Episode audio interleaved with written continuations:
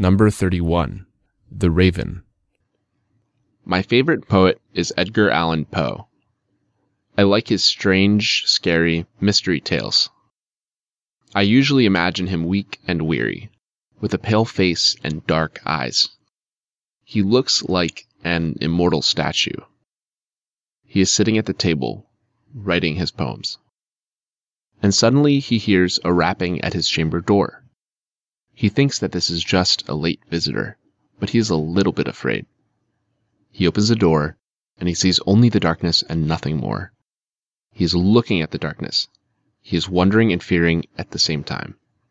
He is waiting for his dead lady love to come. He still loves her. He still remembers her. But the silence is unbroken. It's quiet and motionless outside. So he closes the door and returns to his desk again.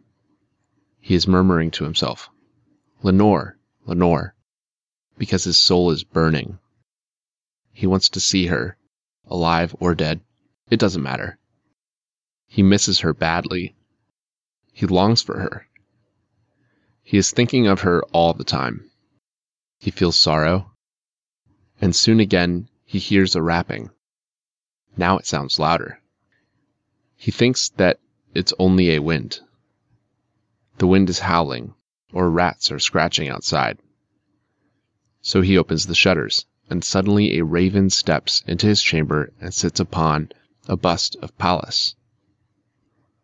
The raven seems very old and noble. So Edgar starts talking to him. What is your lordly name? Whom do you belong to? Where did you come from? He understands that the raven knows only one word. But still, Edgar is asking him questions and guessing his answers all the time.